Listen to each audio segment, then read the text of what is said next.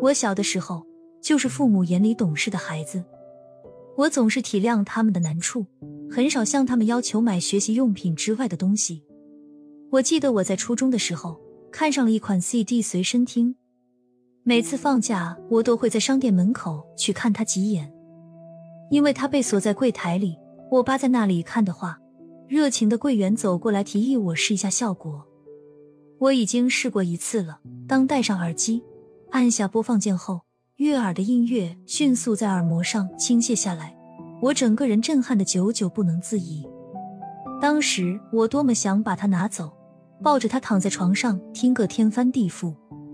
可是我没有钱，我只好恋恋不舍的放下它，告诉店员我不喜欢，我再看看。店员只好把 CD 耳机取下来，各自放回原位，眼神里满是鄙夷和不耐烦。店员的情绪让我很尴尬。自那以后，每次我惦记他的时候，都会佯装在店门口等人，四处张望，漫不经心的瞟 CD 机两眼，来望梅止渴。我当时那么想要得到它，但我从来没有跟爸妈讲过，因为那并不是一个上学的孩子的应该拥有的东西，而且价格略贵，身边也没有几个小伙伴有，甚至来说，爸妈都没听说过这种东西。我觉得我没有理由增加他们的负担，但理智压制不住渴望。我做梦都想得到它，想凭零花钱买到它，基本不可能。那一阵，我每天都过得很失落。如果有重来一次的机会，我一定会跟爸爸讲，帮我实现这个愿望，好不好？乖了那么多年，我可从来没有提过别的过分的要求。可是没有讲，就是没有讲。一个懂事的孩子总是这样过分的善解人意，不敢去索取既不名正言顺又非理所应当的东西。后来我想到一个方法，攒压岁钱去买。以前的压岁钱都是我主动上交的，那一年我想据为己有，大几百块钱揣在兜里，眼看就要开学了，我就可以奔着我的 CD 随身听而去了。可是。一个记性好的妈妈打破了我的所有计划。我越来越发现，懂事的孩子其实活得很可怜。他们拥有了这个年龄不该有的稳重和踏实，却没有这个年纪该有的童真和童趣。他提出了一个替我保管的方案，将我的所有资产没收了。把钱掏出来的时候，我的心在滴血。那一刻，我想过，如果我撒着泼打死也不交，妈妈也会拿我没办法。顶多会感觉到有点失望而已，可是我做不出来。我乖乖的把带着体温的压岁钱掏出来，还装作毫不在意的样子。我就是一直都这么省心。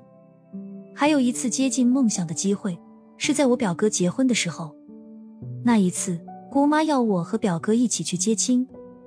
去之前，妈妈一再交代，姑妈家条件不好，这次结婚花了不少钱，要是她给红包我。千万不要接！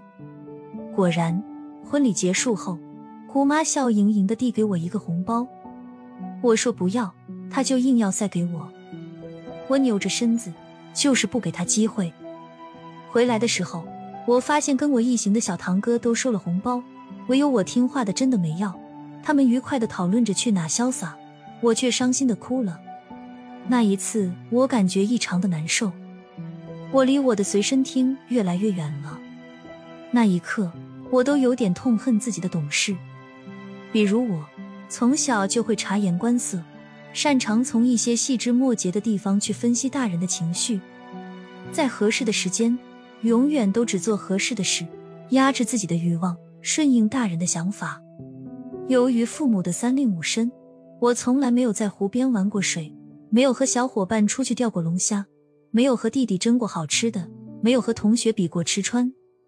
懂事是一种毒，一旦形成了这个印象，他就会绑架你坚持下去。因为我很早就知道，一个熊孩子只要做一件暖心的事，就会让人交口称赞；而一个懂事的孩子做了一件出格的事，会让父母大失所望，前功尽弃。所以有时候必须顶着懂事的光环坚持到底，不断的忍让。我发现懂事的背后是深深的自卑，感觉自己随时都有可能失去，不敢对抗，所以一直活得小心翼翼。作为一个标准的懂事的孩子，我的这份早慧并没有让我感到骄傲。